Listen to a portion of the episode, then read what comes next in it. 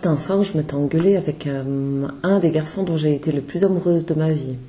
J'étais tellement malheureuse, cet amour euh, qu'on avait l'un pour l'autre était tellement important.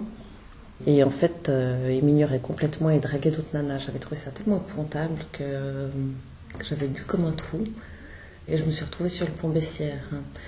Et sur ce pont Bessières, je me souviens que la souffrance était tellement intolérable que je voulais me jeter en bas. Et puis j'étais en train de me dire que j'avais trop peur de sauter.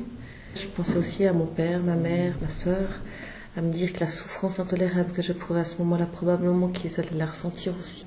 Donc euh, je ne pouvais pas leur imposer cette souffrance. Et en, en, me disant que là, je faisais le choix de, de jamais dans ma vie me suicider, je me souviens que je ne pouvais plus arrêter de pleurer. Et là, il y a un chauffeur de taxi qui s'est arrêté. J'avais beau être profondément bouleversée, j'étais touchée par le fait qu'il soit si adorable. Et hum, il m'a parlé d'une voix très douce, il m'a proposé de, de, me ramener à la maison.